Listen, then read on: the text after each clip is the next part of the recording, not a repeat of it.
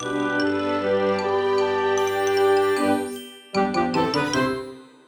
ローツーザーメン皆さんこんにちは。ドイツ語講師の小町です。さて皆さん今日のテーマはですね、政治です。なかなか日本人の私たちにとって政治ってこう公にですね話したりするテーマとはちょっとまた違うのかなと思うんですけどここであ政治家ちょっとわからないの難しそうだなと思ってポッドキャストを止めたり別のエピソードを聞く方ちょっと待ってもらえるとね嬉しいです。そんなに難しい話を今日したいわけではなくて実はもうすぐですねドイツで総選挙っていうのが始まるんですよね。今回のドイツの総選挙ってドイツ国内だけじゃなくて日本でも例えば記事になったりしています。日本でももうすぐ総裁選っていうことで、なかなかそのドイツの総選挙がじゃあ一番上のトップ記事に来るのかとか言われたらそういうわけではないんですけれども、少なくともドイツ総選挙とかで調べてもらえるといろんな日本語の記事っていうのも出てきます。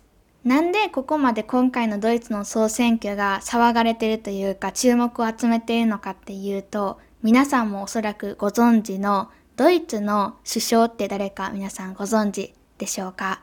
そうです。メルケルさんですよね。このメルケルさんがですね、実は長い月日を経てずっとドイツの首相としてやってこられていたんですけれども、ついにですね、公認を決める時っていうのが来ました。その公認を決める場っていうのが今回のドイツの総選挙なんですね。なので簡単に言うと政治のトップというか一番上で責任を伴う人っていうのを今回ですね総選挙で決まるっていうことなのでドイツ人はもちろんやっぱりこう日本とかでもこれからの外交のこととかあまり私は詳しいことは分かっていないんですけどあると思うのでやっぱりそれなりに話題になっています。ドイツの人たちって日本人に比べたら結構この政治っていうテーマについては割とフランクに話すというかオープンに話す方っていうのが多いです。で、この辺は本当に人によって違ってくるので、一概にこうとは言えないんですけど、私の経験してきた限り、その日本に長いことを住んでいた経験と、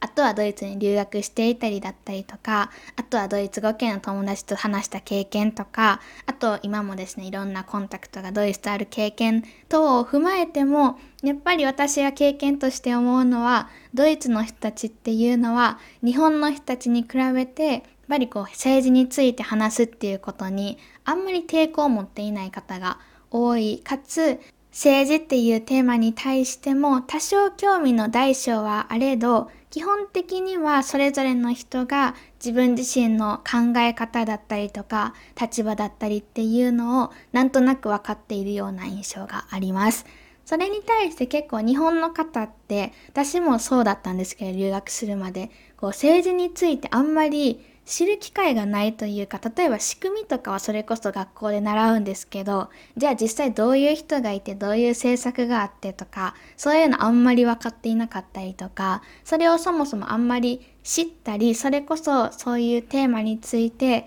人とディスカッションしたりとか話したりとかそういう場面っていうのがあんまり日常的にないんですよね。で、まあこれも言い訳にしちゃえば言い訳で終わってしまうんですけど、やっぱりなる程度の環境っていうのは私は大事だと思っているので、そういう環境も相まって、やっぱりこうドイツの人たちに比べると、日本の人たちっていうのは政治っていうのがタブーではないんですけど、好んで話す人っていうのはあんまりいないかなと私的には思っています。皆さんはいかがでしょうか？結構政治について興味があるのかないのか分かれるところだと思うんですけど私に関してはですねこうすごく正直に言うとさっきちょっと言ったように正直ドイツ留学に行くまでは全然政治のことは分かっていませんでした。分かっていなかったっていうのもあるしそもそも興味がなかったっていうのもあります。でただ留学中に私が留学に行っていた時ってちょうどあのトランプ大統領がね就任する選挙の時期だったんですよ。っていうのもあってその選挙前後とか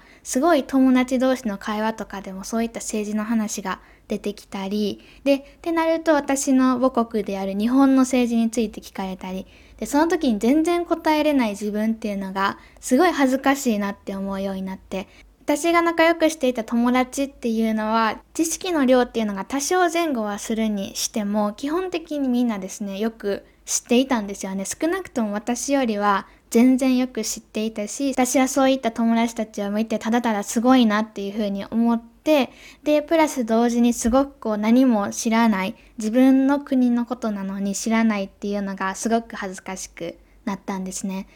日本に帰国したのが2017年で今が2021年ですね。それから4年ぐらいの月日が流れたわけなんですけど、4年前に比べて最近やっとなんとなくこう自分の言葉でも説明できるくらいに日本もあとドイツの政治のこともちょっとだけ分かってきたかなって思います。ただ、じゃあそういった政治の仕組みだったりとか、政党の違いだったり、政策とかについて、一つじゃあ、ポッドキャスト出しますかって言われたら答えはもうないんですね。ちょっと今の自分のこう中途半端な知識では皆さんにお伝えできるほどのものではないかなと思ったりします。結構間違って理解していることも多そうだし、人に伝えるってかなり難しいんですよね。で、こういうポッドキャストってリスナーさんがいたりもするので、いつかはその当時の私みたいに知りたいなって思っているけど、なかなかわからないなっていう方向けに、ちょっとこう簡単な政治の説明とかもできたらとは思っているんですけど、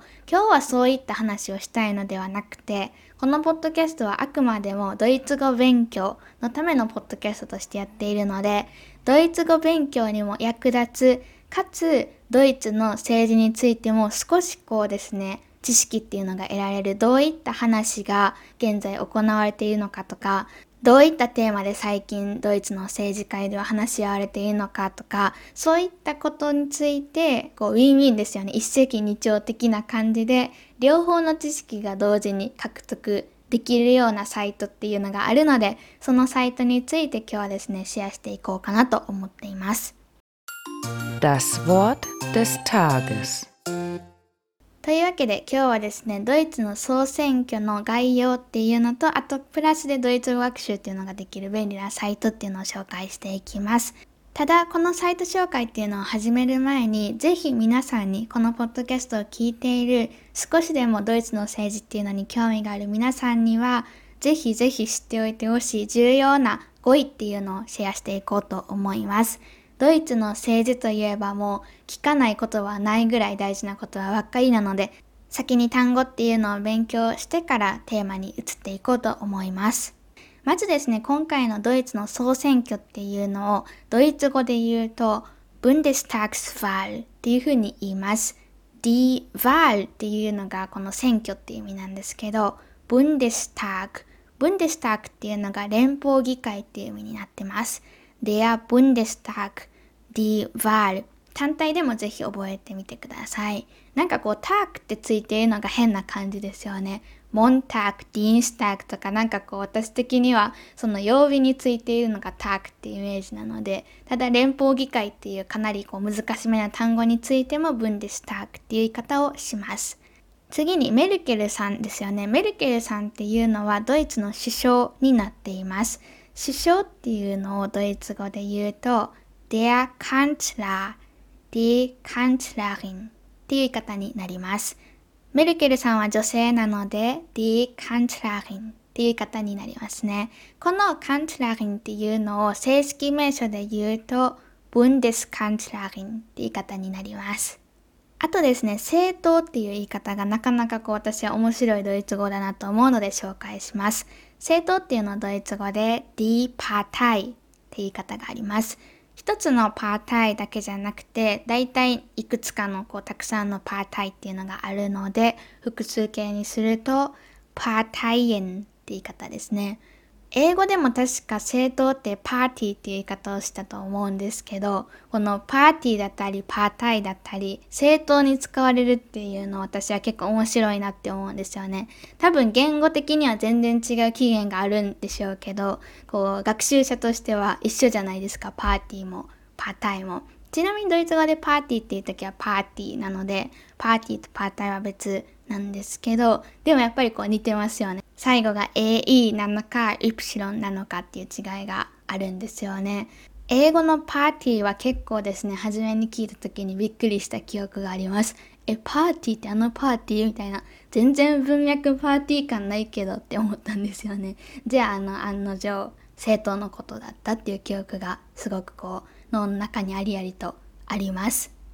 最後に候補者っていう単語も紹介しておこうかなと思います。この総選挙で次のですね、カンツラーまたはカンツラーリンになりたいっていう人たちのことを候補者っていうふうに日本語でも言うと思うんですけど、ドイツ語で言うと、der Kandidat oder die Kandidatin になります。この単語もやっぱりですね、男性の候補者なのか女性の候補者なのか、性別によって変わってくる単語っていうのになっています。このドイツ語の性別によって人の呼び方というか職業だったりとかこういう候補者だったりとか立場上の名前っていうのが変わるってなかなか私たち日本人にとっては難しいところなんじゃないかなと思います。友達って言いたいだけなのに男性の友達なのか女性の友達なのかいちいち頭で考えなきゃいけないっていうのに私はですね結構慣れるまでに時間がかかりました。皆さんはいかがでしょうか？こういったのもでもやっぱり結局慣れかなと私は思っていて慣れていくのでもし同じような悩みを抱えている方がいたら根気強くですね勉強を続けていってください。というわけで重要な単語の確認っていうのも終わったのでここからは私が今日紹介したいすごい役立つですねドイツ語勉強にも政治の知識を少しだけ得るにも役立つサイトっていうのを紹介していきます。Das heutige Thema というわけで、やっとっていう感じなんですけど、今日のテーマ入っていきます。私が今日紹介したいサイトっていうのがですね、バーロマートっていうサイトになります。聞いたことある人もいるかもしれないです。ちなみにこれは別にドイツ語学習者用のサイトではなくて、ドイツ人のその選挙をする人向けのサイトになっています。だから実際にそのこれから投票するんだっていうドイツの私の例えば身近な友達だったりとか、あと私がよく聞いているポッドキャストとかでも紹介されていたようなサイトです。なので、こう普通に使われているサイトです。ここまで説明すると少しこう一般のドイツ人向けって聞くと難しいなって思う人もいるかもしれないんですけど仕組みだったりとかあとは書かれているドイツ語っていうのはそんなにめちゃくちゃ難しくないので長文とかでも全然ないのでよかったらもう少しですね先を聞いてみてほしいなと思います。このヴァーロマートのヴァールっていうのは先ほど紹介した D ヴァール選挙ですね。選挙のために使えるこう役立つサイト的な感じなんですけど、これで何ができるのかっていうと、まず、ヴァーロマートへのリンクっていうのを概要欄に貼っておくので、よかったら皆さんはそこからリンク先へ飛んでみてください。リンク先へ飛ぶと3つの矢印があるんですよね。一番上です。ブンデスタークスヴァール。今回の選挙っていうのは連邦議会選挙、総選挙なので、一番上のブンデスタークスファールを選んでください。次のページには Valomat のこの概要っていうのが書いてあります。このページに書いてある Start っていうボタンを押すとついにですね、スタートしていくわけなんですけど、何がじゃあ一体始まるのかっていうと、この Start を押すと38個のテーゼっていうのが順に表示されます。テーゼって何かっていうと、日本語に訳すと命題っていう風に言えるんですけど、まあ要するにイコールテーマぐらいで考えてください。一つのいわゆるこうメッセージというか文章っていうのが出てきます。例えばどういうのかって見ていくと、スタート実際に押してもらうと一つ目に出てくるのが Tempo Limit auf Autobahnen. Auf allen Autobahnen soll ein generelles Tempolimit gelten. っていうのが出てきます。もう一文ですね。タイトルと一文、その1テーゼ並んでいるんですけど、これがいわゆるその一つ目のテーマになっています。で、3つですね、アウスワール、選択ができるんですけど、1つ目がシティメツ。これは Ich stimme の Ich が省略されています。私は同意します。zu stimmen ですね。ノイトラール、中立的な立場です。stimme nicht zu, ich stimme nicht zu の省略ですね。これは私は同意しません。nicht なので同意しませんですね。zu stimmen っていうのは分離動詞なので to が最後に来ています。と、もう少し右の方に These überspringen っていう選択肢もあります。これはこうですね、選択肢ではなくて、要するにスキップする。この質問には答えずに次に進んでいきたいと思いますという意思表示ですね。基本的にはシティメ2、ノイトガル、またはシティメニフト2、この3つの中から選んで押していきます。一つクリックしていただくと次2番目に行くことができます。または diese überspringen で飛ばしてどんどん進んでいくこともできます。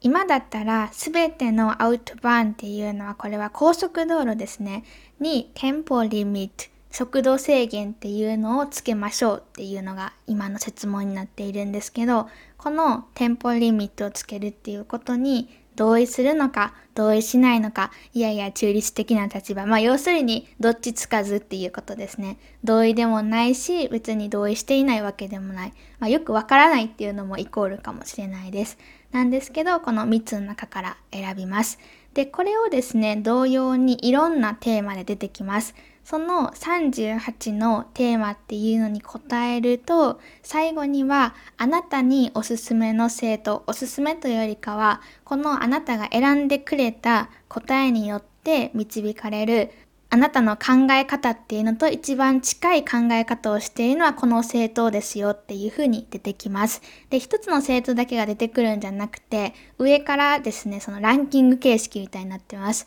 あなたの考えと70%合っている政党とか50%とか、そういう感じで示してくれるんですね。で、それを見て一つの参考にできるっていう感じです。自分がどの生徒を選ぼうかなってかなり日本でも悩むところだと思うんですけど、で、全てを調べようと思ってもなかなか難しいですよね。それに対して時間を避ける人はいいんですけど、なんかわからなさすぎて、もうやめようかなとか、選挙行くのやめようかなとか、そういう人もやっぱり少なからずいるんではないかなと私は思っています。わからなさすぎてやめるっていう感じですね。で、そういった方とかにも、このバーロマートっていうのはすごいおすすめです。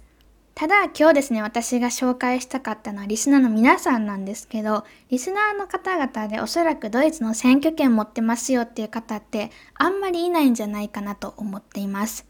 ただドイツっていう国に住んでいる人だったりとかその隣の国のオーストリアスイスに住んでいる方あとは日本に住んでいるけどドイツに旅行行くのが好きとかドイツっていう国に興味関心がある人はすごいたくさんいると思うんですよね。そういう方たちにとって自分には関係ないって思っていることであったとしても実際問題やっぱり私が体感として思ったのは結構友達同士とかの会話でもこの政治っていうテーマですね。ポリティークについては割と出てくるテーマだなと思ったしそれこそ今の時期ですね。もうすぐブンデスタックスファールを控えているっていう状況であれば私は今は日本に住んでいるのでわからないですけど結構身の回りでそういった話題が起きるんじゃないかなとか私が聞いているポッドキャストですね。ドイツ発信のポッドキャストでもこのヴァールっていうテーマはかなり扱われているテーマだったりするしやっぱり日本よりもオープンに政治について話す方が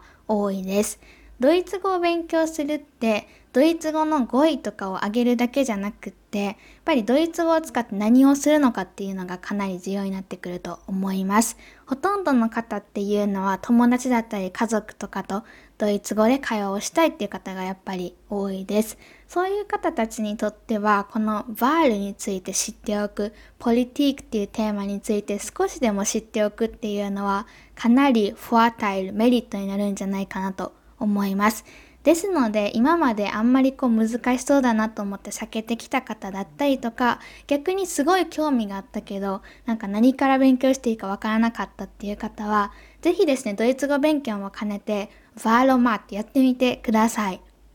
説問に書いてあるドイツ語っていうのが結構ですね、わかりやすいんですよね。私一回これやったんですけど、38個質問に答えてあなたにおすすめの生徒までやったんですけど、結構わかりやすいんですよね。例えば3問目なんですけど、bei Bundestagswahlen sollen auch Jugendliche ab 16 Jahren wählen dürfen っていう質問ですね。これは bei Bundestagswahlen 連邦議会選においては、by ですね、sollen すべきだ、auch 何々も、jugendliche 若者も、ab 16 Jahren 16歳以降の若者も、wählen dürfen wählen っていうのはこれは die Wahl の動詞になります。選挙をする、だから票を入れる、dürfen ことができるというかことが許されるべきだ。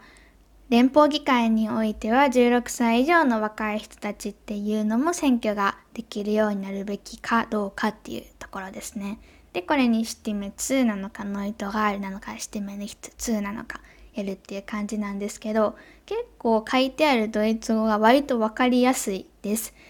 ドイツ語学習者用では確かにないんですけれども、ワードマートっていうのがそもそもドイツの民間の方たちに向けて、やっぱりこう分かりやすい言葉で書くっていうのってすごい大事だと思うんですよね。こういったこの自動で出しますよみたいなところに置いて。だから結構わかりやすくなっているのかなとも思うし、表現が割と簡潔で、簡潔だからこそちょっとテーマが大きすぎてわからない時もあったりすると思うんですけど、その辺は例えばノイトガールにするとか、テージェイバーシュプリンゲンでどんどんスキップとかしてみて、よければ38個全部やってみてください。そんなに本当に難しくないです。文法レベルにおいてはおそらくベアアインスぐらいあれば大丈夫じゃないかなと思います。単語もそうですね。ベアアインス、ベーツバイ、ツアインスぐらいにはなってくるんですけど、単語なんて辞書を引けばいくらでも出てくるので、皆さんでも全然大丈夫です。で、例えばまだアーツバイとかアーアインスだなっていう方も、